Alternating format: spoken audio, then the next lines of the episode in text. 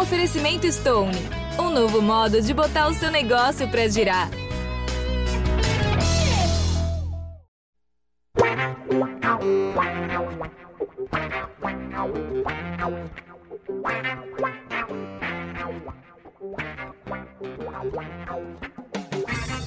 Muito boa tarde a todos. É um orgulho que nem todos podem ter. Estamos no ar para mais um GE Santos, nosso podcast. Hoje ao vivo aqui também em live no GE e no YouTube. Lembrando que sempre nosso podcast fica disponível para você em todas as plataformas de áudio depois da nossa live aqui no YouTube e no GE. Hoje estou aqui é, para falar da derrota do Santos por 2 a 0 para o América Mineiro ontem, fora de casa. E para conversar sobre esse jogo, sobre os próximos passos do Santos no mercado, chegada de reforço é, e uma possível punição ao atacante Soteudo, estou aqui com a melhor e maior youtuber santista de todos os tempos, Isabel Nascimento. Seja muito bem-vinda, Abel. É, semana passada você participou por vídeo, o clima também não era dos melhores, porque o Santos já vinha perdido do Atlético Mineiro e ontem acho que a expectativa era um pouco melhor diante do Lanterna, pior defesa do campeonato, mas o Santos não conseguiu jogar. Seja muito bem-vindo, Abel. Bom, obrigada, Bruninho, a todos e todas que estão nos vendo e nos ouvindo aí, onde no momento que, que a pessoa estiver fazendo é, essa escuta do nosso podcast ou do nosso videocast aqui da nossa live. Ah, Bruno, é difícil falar, porque é engraçado assim, você, ah, desde semana passada, né? A gente já vem nesse clima, não é desde semana passada, né? Desde que foi fundado o podcast que eu tô aqui, são três anos já que a gente tá nisso. Eu acho que dá muita pena, eu sinto muita pena nesse sentido, é porque parece, talvez, né, para quem chega e olha o Santos agora, tem alguma culpa dessas pessoas que estão chegando, né? Eu não vejo tanto erro assim na contratação, seja de Dodô, Jean Lucas, Furti, Baço. Realmente, assim, é, o Baço tá jogando pior, o próprio Joaquim, mas hoje, nesse Santos, a gente sabe que ninguém melhora ninguém consegue melhorar nesses últimos três anos. Você tem pessoas que chegam, meu próprio Dodi. Olha a curva do Dodi, olha a curva do próprio Joaquim, que parece até que depois do fatídico jogo contra o, contra o Ituano, ele perdeu total a, confiança, as coisas pioraram. Então, eu sinto que, assim, hoje é um Santos que está fazendo as coisas corretas em questão, está tentando fazer as coisas corretas em questão de gestão, mas absurdamente atrasado. Então, assim, como que você não tinha nenhum desse dinheiro há seis meses, um ano atrás, e agora você tem. Você não tem esse dinheiro, assim como o São Paulo não tem o dinheiro para os jogadores que estão trazendo, o próprio Corinthians. Os times não têm dinheiro, né? A gente sabe que o futebol brasileiro hoje é extremamente endividado.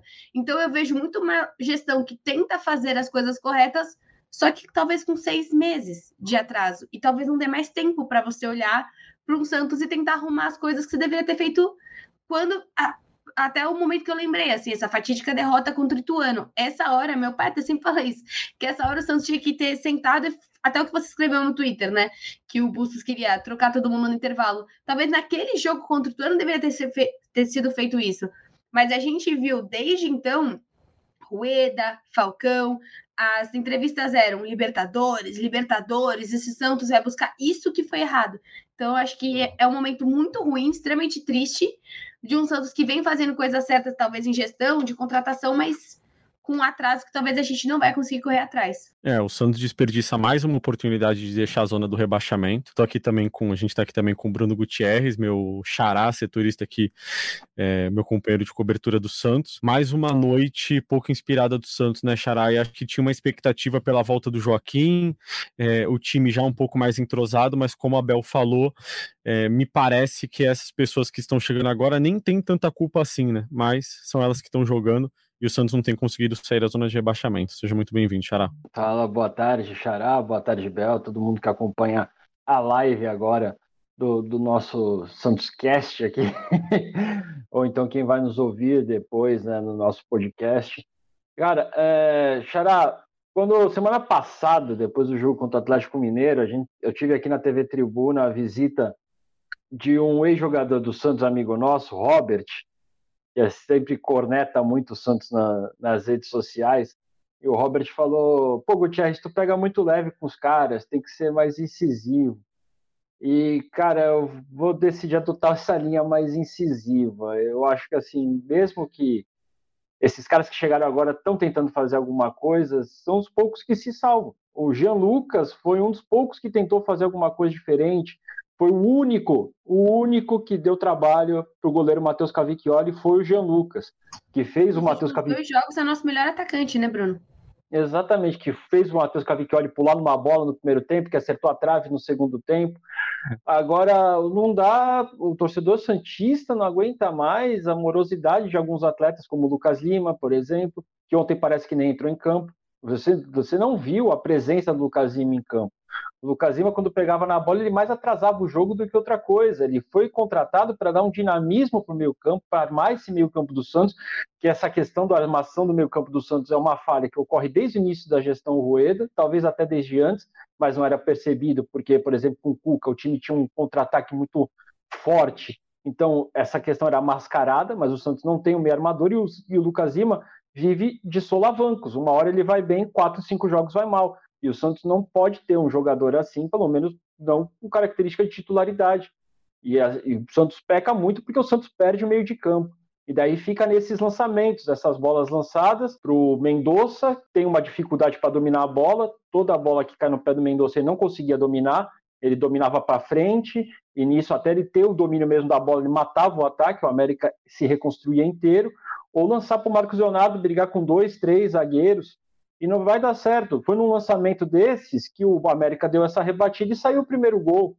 Aliás, o primeiro gol com uma falha do Alex, que deveria ter matado a jogada logo no começo, ou pelo menos se não ganhou no alto, pega embaixo, segura o cara, para a jogada ali, que estava numa situação evidente de desvantagem, e do Tomás Rincon, que em vez de ajudar o Alex na cobertura, inexplicavelmente ele correu para o meio para tentar ajudar a fechar o passe junto com o Baço e deixou o, o atacante do, do, América Mineiro correr sozinho. É, é, agora então, a gente está vendo o replay.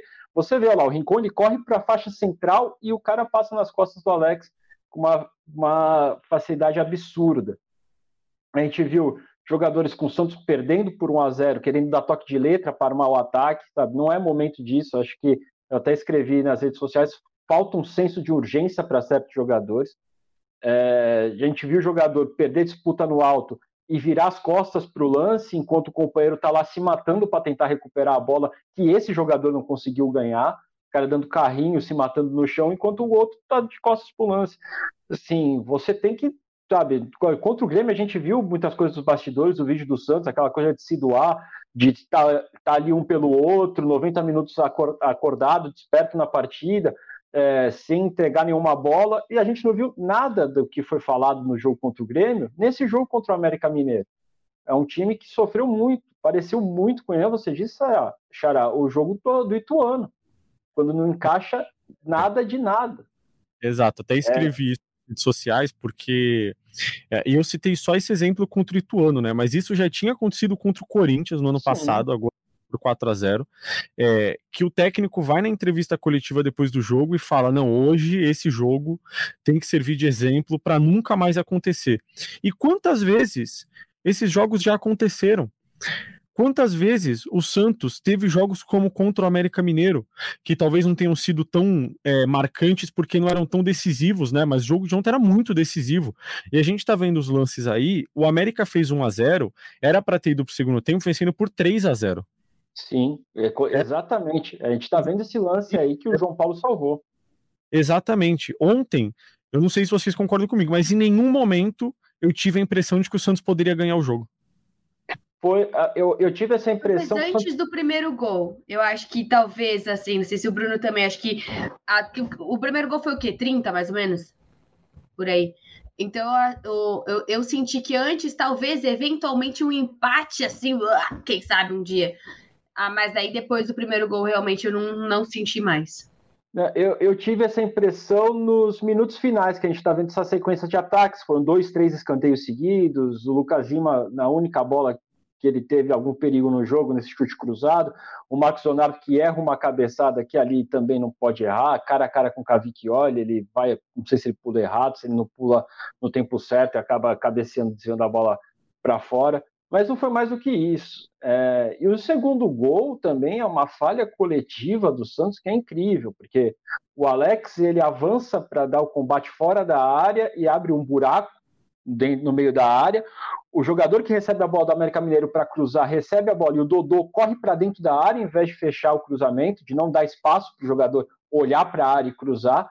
E aí você tem o Alê, que é um volante de 1,73m, sozinho dentro da área, para cabecear a bola quase na pequena área do Santos. É, é, uma falha coletiva absurda, porque os dois volantes do Santos que poderiam ter acompanhado eles, que eram o Jean Lucas e o Tomás Incon, estão os dois fora da área olhando a jogada. E daí você vê o Joaquim tendo que correr, saindo do marcador dele, tendo que correr para ainda tentar dar um combate. O Santos erra muito, parece que os jogadores não se falam em campo e acaba refletindo na atuação que foi ontem. Foi mais uma atuação para se lamentar, mas uma atuação como foi, por exemplo, contra Cuiabá, como foi, por exemplo, o segundo tempo do jogo contra Fortaleza. É, enfim, que o Santos vem colecionando esse tipo de atuação bem abaixo e que tira toda a esperança do torcedor de ver o Santos fora da zona do rebaixamento, infelizmente. E Bel, é, olhando mais para o lado do torcedor, assim, por que, que você acha que os jogadores têm tanta dificuldade de fazerem o um mínimo dentro de campo? Assim, ontem o Santos estava jogando contra a pior defesa do campeonato. É, e assim, não falta apoio, não dá mais para falar assim, ah, esses jogadores estão com medo da reação da torcida, estão sem confiança porque a torcida invadiu o CT. A torcida prometeu apoio até o fim do campeonato. E não teve nenhum protesto ontem depois do jogo vergonhoso que a gente viu contra o América Mineiro. Eu estava no aeroporto no sábado e vi a festa que a torcida fez. E foi uma festa, quem sabe até maior do que a de antes do jogo contra o Atlético Mineiro. Então, assim, não é por falta de apoio. Por que, que você acha, Bel, que tem tanta dificuldade assim? Você acha que esse time é tão ruim mesmo assim? Você acha que tem tantos problemas, mesmo com as chegadas dos reforços? Bruno, acho que você me fez a pergunta de milhões, né? Que é o famoso porquê. Porque assim, você vê o, o Julio saindo do Santos e jogando bem, eu acho que acho que essa é uma das maiores. Vocês jogando bem, né? A gente só viu uma pequena atuação dele, eu não acompanho o campeonato, também estou sendo é, vendo um, uma partida e ela no, dessa no Santos, né? Só para deixar claro. Exatamente. Só que já foi melhor do que todas dele pelo Santos. Exatamente. Mas eu acho que assim, é, é uma pergunta de milhões, porque o Jean Lucas em outro time jogaria bem, o Marcos Leonardo, que a gente sempre fala, vai para a seleção e joga bem. É, o Furt era um super ídolo onde ele estava. Então, eu não sei se parece que é uma, uma bolha, uma bolha do rebaixamento, sabe? Esse time muitas vezes já joga rebaixado. Esse time joga como parece que é aquela última rodada da Sul-Americana que você já não se classificou. Parece que é esse sentimento, só que é um time rebaixado, faltando metade do campeonato. Como que você pode simplesmente né, é, ignorar que você ainda tem metade de um campeonato, porque o que? O Santos está a duas rodadas, se eu não me engano, na, na zona de rebaixamento, mas já vem com esse espírito de rebaixado muito antes de entrar na zona de rebaixamento. E o fato de você ter um não jogar bem contra o América é só você olhar os últimos três paulistas do Santos. Olha a comparação de infraestrutura dos times que o Santos jogou nos últimos três paulistas e não conseguiu jogar bem. O Santos esse ano no Paulista fez um bom jogo, que foi contra a Portuguesa. Fim. Todos os outros times que devem ter o quê? 5%, às vezes 10%, 10% é muito da infraestrutura e do investimento do Santos. Então, não impressiona, porque o Santos vem fazendo esse tipo de jogo no, nas próprias Sul-Americanas. O Santos joga com times que depois, na Sul-Americana e outros campeonatos, jogam. Se não me engano, foi o Santos que jogou com. Foi o Tátira, que logo depois jogou contra o Palmeiras, se eu não me engano. Mas algum dos outros times que o Santos joga, depois esses times passam de fase, esses times normalmente são humilhados por quem passa por eles. Porque são times muito ruins. Então, eu, eu não sei te dizer. Porque eu não acho hoje os 11 do Santos tão ruins assim. Eu acho que assim, o Santos antes tinha um problema que ele não tinha coletivo. Hoje parece que o Santos tem coletivo. O que eu quero dizer com isso? Tem substituição, tem possibilidade, mas não tem 11. O Santos não tem 11 jogadores. A gente não sabe se vai jogar com o Inocêncio, se vai jogar com o Joaquim, se vai jogar com quem na lateral direita. Você não sabe se o meio de campo vai ser formado por Geo Lucas, pelo Lucas Lima, pelo Rincon, se vai voltar o Dodge. Você não sabe o que vai acontecer o com o Lucas vai estar na ponta direita. Exatamente, que é o que está acontecendo. Então, hoje, eu acho que é exatamente o contrário. Se sai um Marcos Leonardo entre um Furt, pô, que bacana. Sabe, se você trocasse o, o Rodrigo Fernandes num bom momento, né? Fiz que ele não joga ali com o Rincon. Mas a troca de Rodrigo Fernandes por, por Rincon, interessante.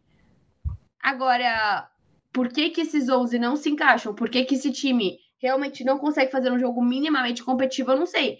E a questão que você trouxe da torcida, não tem um A para falar dessa torcida. Ah, a torcida foi contra, a, contra o América, foi contra o Atlético, fez uma festa ridícula contra o. Ridícula é. Tô dando uma de Everaldo. É, ridícula de absurda, de maravilhosa, de bonita contra o Grêmio. E agora eu não sei, porque quando essa torcida encontrar de novo esse time, aí você vai falar, né, que agora na quinta-feira também é difícil para você chegar numa quinta-feira jogando contra o Cruzeiro, que é um time que também está com é, performances limitadas, né, contra os como o Santos. Se esse time não faz o mínimo que é ganhar em casa, aí você vai falar, putz, torcida foi mal, meu, fica de boa. Aí também a torcida não é de papel, né? Uma hora ela vai se estressar de novo. Ela deve fazer o que ela fez contra o Corinthians? Não, ela não deve, porque isso foi errado, isso foi totalmente é, fora de proporção. Mas você pedir que a torcida aguente quieto até dezembro, não vai aguentar. Eu acho que, que vai ser difícil também, dependendo do que acontecer contra o Cruzeiro. Até porque esse apoio incondicional foi prometido pela maior organizada do Santos, né? Não por todos os torcedores santistas no mundo. Então, ali, se na Vila Belmiro vai ter 15 mil pessoas contra o Cruzeiro, chutando alto, 5 mil serão de organizadas. O resto vai ser torcedor comum. E aí, como é que esses torcedores vão reagir a uma possível atuação ruim? A gente não sabe, mas vamos torcer para para a atuação depois desses 10 dias aí de, de trabalho serem melhores. Mas ainda sobre o jogo de ontem, é, tem uma questão que eu queria muito debater com vocês, que é a expulsão do Soteudo. É, poxa, acho que é, usando as palavras que foram usadas por pessoas de dentro do clube, para mim, acho que é meio que uma decepção, assim, porque acho que muita gente dentro do Santos se esforçou, primeiro, para haver uma conciliação depois dos atos de indisciplina, ainda sob o comando do técnico Paulo Turra, quando o Soteudo chegou atrasado cinco vezes para treinos no CT, é, e depois para ele jogar contra o América Mineiro. Porque, obviamente, houve um esforço do próprio atleta para ele jogar, porque ele vinha de uma entorse, mas há um esforço do clube também. Os funcionários se dedicam. É, o fisioterapeuta fica lá fazendo plantão para tratar o soteudo. É, enfim, há todo um planejamento e há todo um cuidado especial para que o soteudo, com a técnica que a gente sabe que ele tem, possa ser importante dentro de campo, como foi contra o Grêmio. E aí ele entra ontem, dá toque virando a cara. É, poxa, acho que a palavra que fica internamente mesmo é de decepção, mas, Bel, até você que que é uma torcedora, como muitos, né, que gostam muito do Soteudo, muito, assim, ele é um querido pela torcida, a gente sabe disso, é, e isso é até um motivo de discussão entre torcedores. É, mas qual, qual foi o sentimento ontem, quando o Soteudo vai lá, aos 48 minutos do segundo tempo, o Santos perdendo de 2 a 0 e é expulso? Acho que estava é, até digitando aqui, é, tem a, o que o João Paulo fala, né, João Paulo critica Soteudo por expulsão é, até cobra o Santos, né? João Paulo falando que o Santos tem que acordar também, acho, João Paulo. Mas é, eu vejo que assim não é tão fácil criticar o Sotano, mas o Santos hoje ele é muito dependente. Qual é o problema do Santos hoje? Eu acho que o Santos a gente tem muitas falhas individuais, que às vezes, como a gente vai falar do Alex e tudo, mas dificilmente o Santos tem jogadas individuais pro bem, sabe? É, eu vejo muito como o Santos ontem, até você comentou no seu Twitter, né? Que era um Santos que saía com os três jogadores, colocava essa bola lá na frente, só que lá na frente você não tem, seja um Hulk, um Paulinho, que a gente viu que eles fizeram com o Santos, seja até o. Citei no meu vídeo ontem o gol do, do, do John Kennedy pelo, pelo Fluminense. Você não tem jogadores tão talentosos para finalizar, você tem o Soteudo, que nem finaliza, né? Ele mais cria do que finaliza. Mas eu acho que parece que é um sentimento que vai vai se entender em todos os jogadores, sabe? Da gente, como a gente falou aqui várias vezes, de não ter noção da proporção, seja da camisa, seja do que tá acontecendo, seja do fator que, assim, parece que a gente realmente está falando com pessoas que vão, que batem o cartão de manhã, batem o cartão à noite, e ano que vem um abraço se tiver na Série B.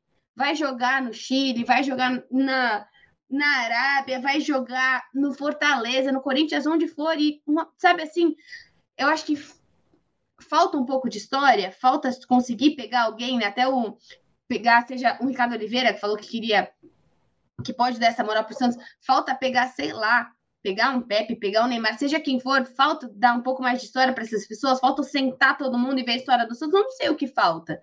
Mas realmente, se você tem o jogador que é, todo mundo concorda que é o jogador mais habilidoso do Santos hoje, não quer dizer efetivo, não quer dizer empenhado, quer dizer habilidoso. Ele é. Ele é o único que minimamente consegue fazer algo de uma jogada individual. Porque a gente sabe que os outros grandes jogadores do Santos Marcos Leonardo, em geral, não cria muita coisa, ele mais finaliza, até porque ele é um centroavante, e o Lucas Lima não tá fazendo o papel dele. A única pessoa que tá virando o jogo individualmente é o Geo Lucas. Então, assim, é uma tristeza, eu acho que é lamentável, exatamente como a Gui disse, é de uma imaturidade absurda, você não tem como contar com isso que o Soteldo, até porque ele vai simplesmente desfalcar o Santos, e hoje o Santos não tem atacante, né? O Mendonça, ele, ele, ele fez uma partida muito ruim contra o Grêmio, só que daí ele faz o gol e a gente acaba mudando a perspectiva, mas ele vem fazendo partidas muito ruins, tanto ele como o Lucas Braga. Faz muito tempo que a gente não elogia um ponta.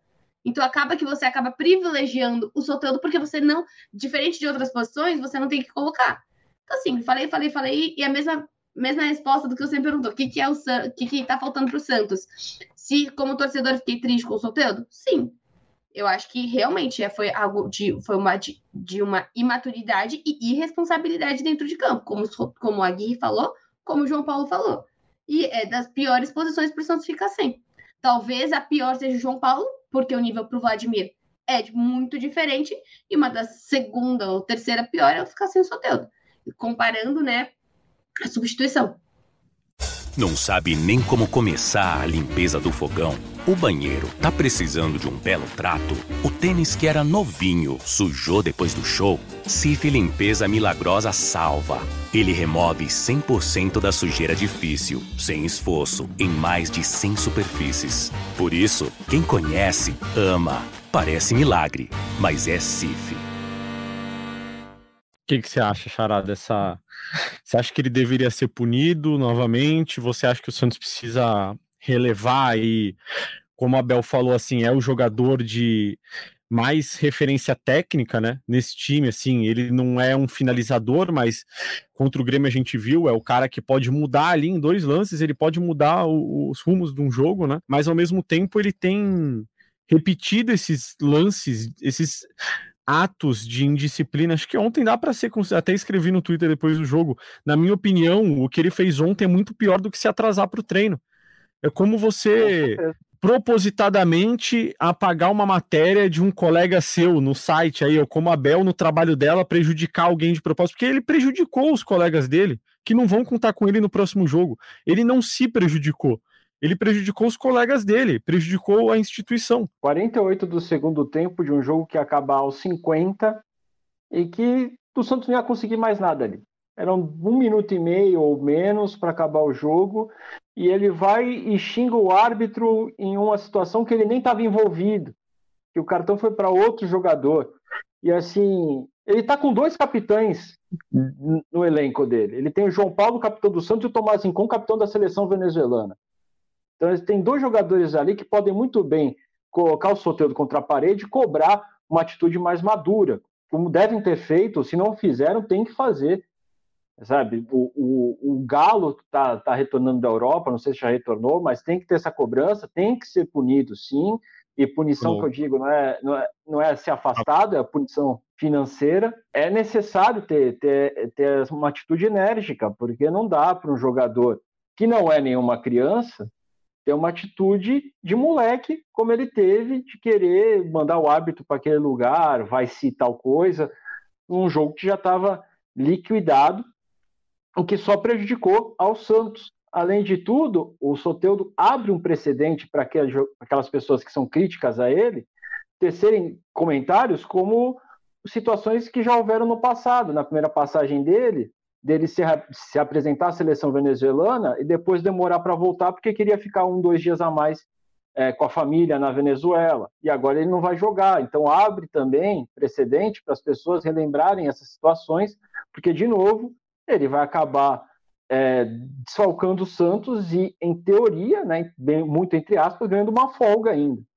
É capaz, agora, se ele representar a seleção venezuelana e não retornar, ainda querer ficar mais um dia lá, porque não vai é, desfalcar o Santos, aí vai ser pior ainda para ele. Mas o, Soteldo tem um histórico que pesa contra, e quando ele age assim, só ajuda a piorar a imagem dele e cada vez mais os torcedores vão colocar na balança o, o custo-benefício de ter o Soteldo no elenco. Você tem um jogador que já provou que é capaz de decidir, como foi contra o Grêmio, de mudar o panorama de um jogo, mas que ao mesmo tempo pode ter atitudes totalmente responsáveis, como foi ontem contra o América, como foi contra o Grêmio, por exemplo, que também foi expulso no final de jogo desnecessariamente. É, a, o Santos deve punir o Soteudo, pelo que a gente tem de informação. Ele deve ser punido dessa vez financeiramente. Ele deve receber uma multa no salário dele por ter um ato considerado internamente como de indisciplina. É, a delegação ainda está voltando para Santos, então ainda não se sabe exatamente qual vai ser essa punição, mas a, a insatisfação interna ontem foi muito grande com o ato do Soteldo. A gente até viu a entrevista, como a Bel falou do João Paulo, uma entrevista bem sincera dele. Ele foi exatamente isso que a gente estava discutindo aqui. Ele já, depois do jogo, já teve essa leitura. Caramba, ele falou, já era um jogo decidido. 48 do segundo tempo, 2 a 0 para o América Mineiro, não era um lance que ia mudar o jogo. Então você não pode, é, sabendo da sua importância para o time, é, ter uma atitude dessa. Eu ainda perguntei, né? Falei, tinha algum acordo porque ele vai para a seleção, né? Se tinha algum acordo dele não voltar para o jogo do Cruzeiro. E aí, de repente, ele tentou tomar um amarelo, nem lembro se ele estava pendurado, mas enfim, é, pensei que pudesse ser isso, né? Que ele tinha algum acordo de não jogar contra o Cruzeiro, porque serão só dois dias de intervalo entre o jogo da Venezuela e o jogo do Santos, mas me falaram que não tinha nenhum acordo. Ele ia voltar e ia jogar contra o Cruzeiro. E aí, teve alguns questionamentos no Twitter. Ah, mas será que daria tempo dele jogar contra, contra o Cruzeiro? Caramba, a gente já viu o jogador do Santos jogar um dia, no dia seguinte já está à disposição do treinador. É, claro que não é o ideal, e de repente ele. Faz muito isso, né? Fez muito isso pelo Santos. O Marcos Leonardo, de chegar, Sim. já ir para o jogo. Sim, o Neymar, mais tempo, né? Obviamente, já chegou a fazer isso, de do Santos fretar um jatinho para trazer o Neymar de volta e ele tá à disposição. Então, assim, ah, mas ele não seria titular. Não, tudo bem, contra o Grêmio ele também não foi titular. E a gente viu do que, que ele é capaz, mesmo entrando no segundo tempo. Então, assim, eu acho que o caso do exemplo, do caso do Soteudo, e aí não sei se vocês, vocês vão concordar comigo, é só um exemplo de como esse elenco parece ver essa situação, assim. É, de não ter noção da urgência que é você estar nessa situação com o Santos. E aí eu acho que esse é o maior problema. É, o Santos talvez estar numa situação em que os jogadores acham que a qualquer momento vão conseguir resolver, que é o grande problema de times rebaixados. Aconteceu com o Palmeiras em 2012, que foi campeão da Copa do Brasil, e aí tinha sempre aquela impressão: não, não, a gente resolve quando a gente quiser no Campeonato Brasileiro. E o Santos tem desperdiçado essas oportunidades de sair da zona de rebaixamento. Os adversários do Santos, que estão logo acima do Santos na tabela, não vencem há três rodadas. A última vitória de um dos, de pelo menos um dos times que está acima do Santos na, na, na tabela do Campeonato Brasileiro foi três rodadas atrás. E o Santos também não venceu nesses últimos jogos. Então, assim, é, são chances que o Santos está desperdiçando de sair da zona de rebaixamento. O Santos, contra o Atlético Mineiro, eu acho que vocês concordam comigo, era, era uma derrota até prevista, assim, né? Inauguração de estádio, time muito melhor e tudo mais, apesar do Atlético Mineiro viver também uma fase terrível. Mas o jogo contra o América Mineiro era a chance que o Santos tinha de sair da zona do rebaixamento e se aproximar dos adversários que estão logo acima na tabela. Eu vou abrir a tabela do campeonato aqui. É, o Santos hoje tem 21 pontos. O Bahia tem 22. O Goiás tem 25. Já são duas rodadas para passar o Goiás. Só que em cima do Goiás está tudo embolado. É Inter, Corinthians e Cruzeiro com 26. O Santos ter ganhado ontem, que era o dever de casa, o Santos iria para 24 pontos. Ficaria só dois pontos do Cruzeiro. E aí o jogo contra o Cruzeiro seria o jogo para o Santos passar o Cruzeiro. E o Santos, mais uma vez, desperdiça essa oportunidade. A gente falou, Bel, no, no último podcast, a gente fez uma projeção das próximas rodadas do Santos, né?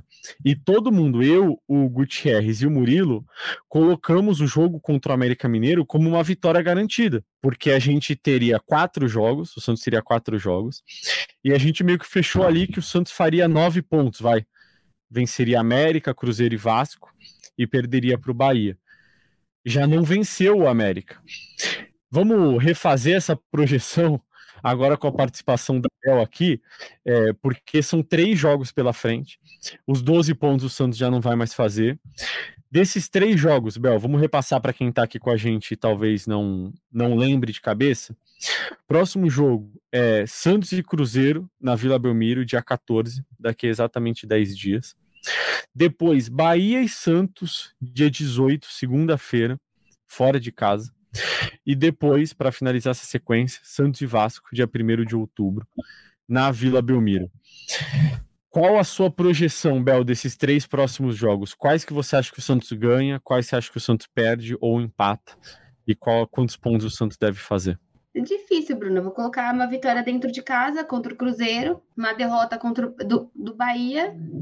Olha, o que eu acho que vai acontecer? Eu acho que o Santos ganha uma e empata uma em casa e perde contra o Bahia. Então, no fim, quatro pontos. É, que era básica. É, é, a minha análise pessimista e realista da semana passada foram sete pontos: duas vitórias, um empate uma derrota. Que na minha cabeça era a América vence do América, vence do Cruzeiro, empata com o Vasco e perde para o Bahia. Na minha cabeça, essa era uma projeção realista. A otimista seria vencer três jogos: vence América, Cruzeiro e Vasco e perde para o Bahia. O que, que você acha, Xará? Você acha que dá para fazer sete pontos ou caiu para quatro já? Ah, não, na teoria dá para fazer até nove, né? O problema é o Santos é demonstrar isso em campo, né? Os jogos todos aí. Exatamente. Eu, eu acho ainda muito otimista cinco pontos eu acho que empata com o Vasco com o Bahia e ganha do Cruzeiro. Mas, assim, cinco pontos que podem ser quatro facilmente aí. Uma derrota, uma derrota talvez até na Vila pro, pro, pro Vasco, por exemplo. Ainda mais que ganhou fora de casa do Vasco. Quando o Santos Exatamente. pensa numa possibilidade, é tipo o jogo contra o Bahia. Joga contra o Bahia no Campeonato Brasileiro, puta, vai dar, a gente consegue. Bora para a Copa do Brasil contra o Bahia. É, sempre parece que o Santos tem um, um, um, retrospecto positivo, que ele possa se basear até o retrospecto positivo joga e, contra. E tem uma coisa, Abel, a postura do Vasco em campo hoje é melhor que a do Santos. E até a entrevista do, do técnico, do Ramon Dias, depois do empate contra o Bahia, ele está batendo na mesa e cravando. O Vasco não vai cair, não importa o que façam, se tiver erro de arbitragem, o que seja, ele está depositando uma confiança ali, tentando passar essa confiança para a torcida, que hoje, por mais que se esforce, uh, o Santos não consegue passar essa mesma confiança para o seu torcedor, de que vai escapar com certeza, de que vai reagir. O Vasco hoje dá muito mais esperança para o seu torcedor que o Santos. É, eu acho que por isso que eu tinha. Muito mais contratações que o Vasco, né? Numericamente. É, eu, é o, o Vasco também contratou, mas acho que contratou mais pontualmente, assim, né? É. E, e acho que contratou até.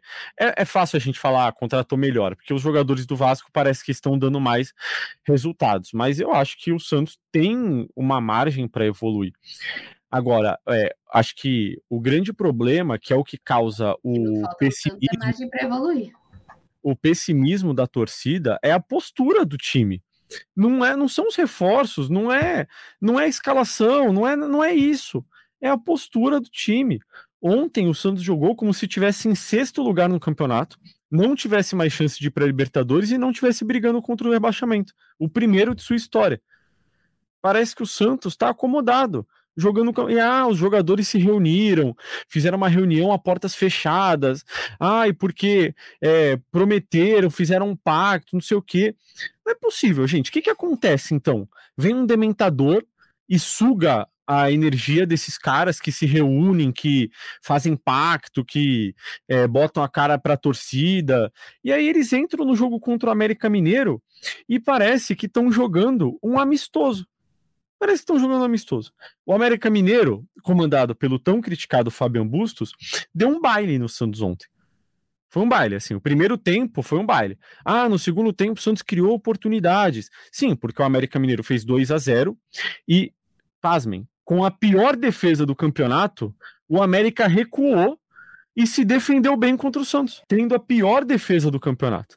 Não é que o Santos estava jogando diante da Inter de Milão, que parou o Barcelona na Champions de Mas, 2000. Bruno, o, o, América contra o Corinthians na Copa do Brasil fez um jogo super complicado. Há quanto tempo o Santos não faz um jogo contra, complicado contra um time do tamanho do Corinthians? Nem sei o, te dizer. O América havia sofrido gols nos últimos 14 jogos da temporada. É, é um time que, mesmo que faça gol, sempre sofria gol. E mesmo assim, o Santos não conseguiu mal ameaçar o gol do, do Matheus Cavicchioli. E o América fez aquilo que muito time já fez nessa temporada com o Santos. Dá a bola para o Santos que o Santos não vai saber o que fazer com ela. O América dentro de casa deu a posse de bola para o Santos para jogar no contra-ataque. E no contra-ataque matou o jogo. Foi uma proposta inteligente até do Fabião Bustos, que conhece bem esse elenco também, apesar de ter chego 20 jogadores esse ano, mas conhece a postura do Santos em campo. E com a bola não tem tanto repertório do que sem a bola. O Grêmio perde para o Santos, porque o Grêmio vem para cima do Santos, o Santos consegue roubar a bola e armar o contra-ataque. E tem aquela jogada do Pelé que não deixou a bola sair.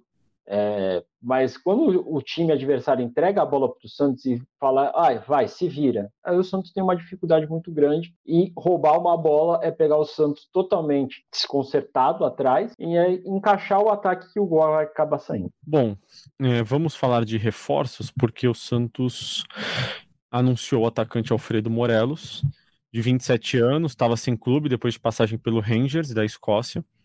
Ele tem bons números, né?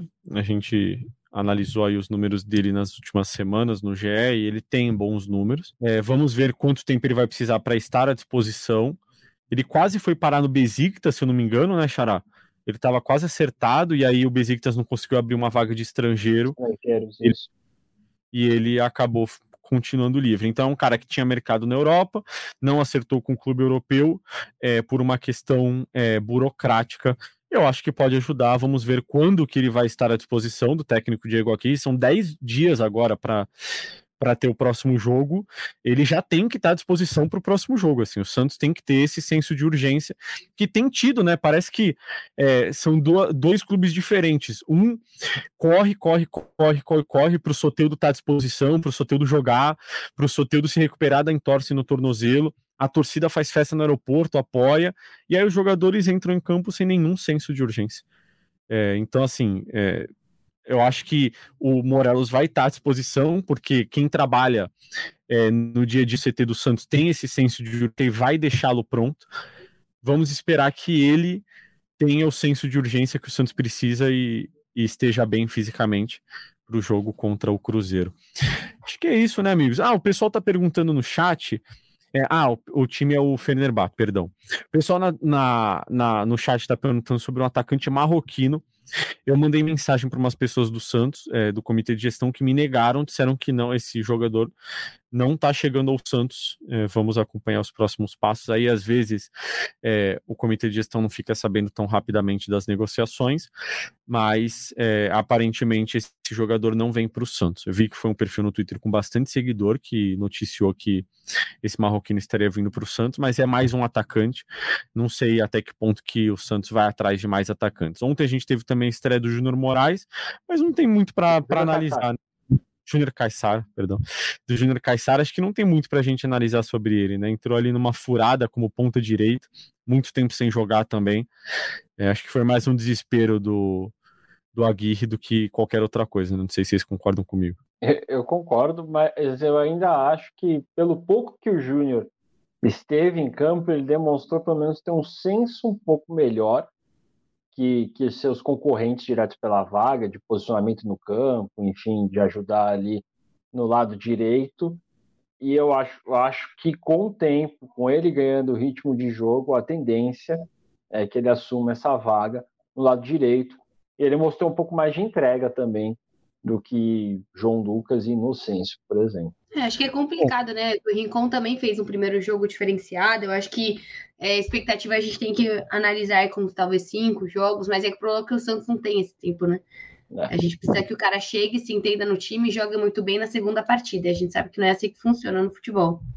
Por isso que eu falei desde o começo da nossa live de hoje, como o Santos está fazendo talvez opções certas, mas com um atraso muito grande que possa fazer com que a gente aponte para os culpados errados desse momento. É isso. Não vamos de palpite hoje, né? Tem muito tempo para o próximo jogo. Vamos só repassar a tabela do campeonato aqui. É... Santos é o 17, tem 21 pontos. O Vasco tem 17, o América tem 16, o Curitiba tem 14. O Curitiba tem um jogo a menos ainda.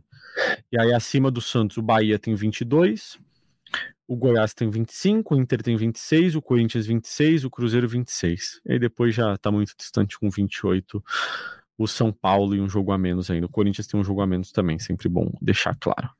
É isso, meus amigos. Alguma consideração final, algum comentário, algum desabafo, alguma lamentação? Eu queria, como comentário final, pedir para o Aguirre é, treinar bastante a questão defensiva dos jogadores pararem de correr atrás da bola. O Santos está marcando muito a bola e com isso os adversários se movimentam no campo e encontram espaço, porque aquele cara que deveria estar marcando o jogador que está livre, ele está olhando a bola. E nisso fica dois, três jogadores dos adversários livres. Isso aconteceu, por exemplo, uma jogada no segundo tempo, pareceu até os melhores momentos, que foi um chute que o João Paulo acabou defendendo, depois o Baço afastou.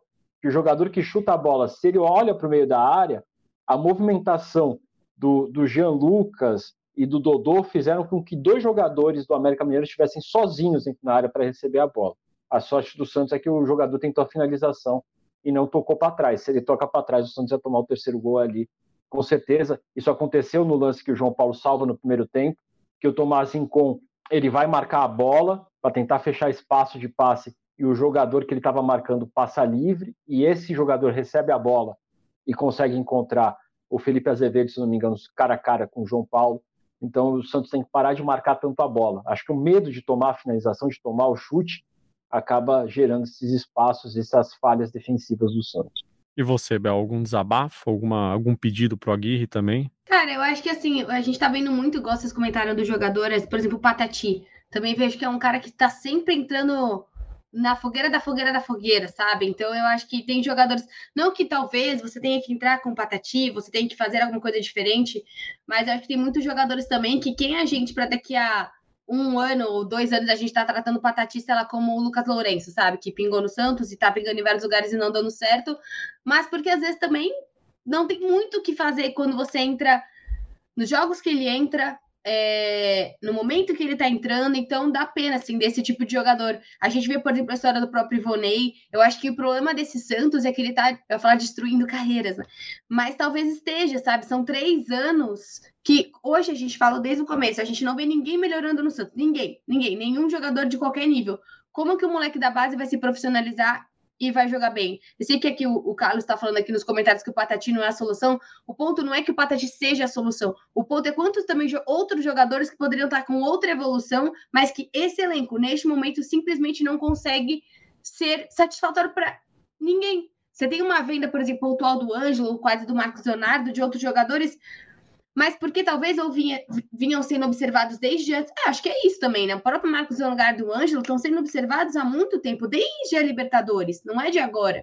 Então talvez seja por isso que esses clubes agora se interessem por esses jogadores. De resto, o Santos vendeu jogadores para mercados talvez alternativos, como foi o caso do Juan, ou emprestou, porque hoje acho que a pena que a gente sente é que nem os meninos estão sendo é, aproveitados nesse momento, porque assim como todo o resto do time, ninguém melhora nesse time, ninguém joga bem, ninguém se destaca, ninguém consegue fazer é, ser uma presença diferenciada nesse elenco.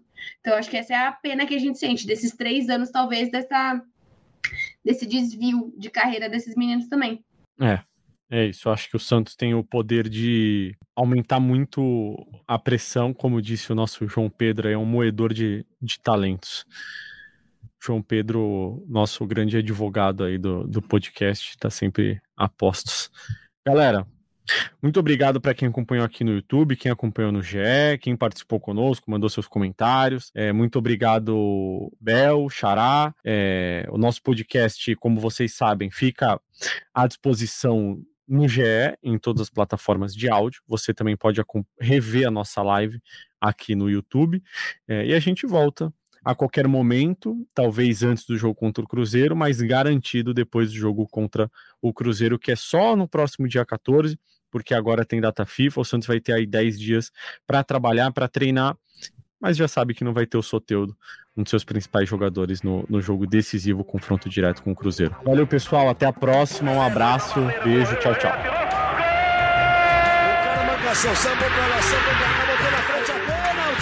chegando a chance de mais um gol. Pode bater de primeira.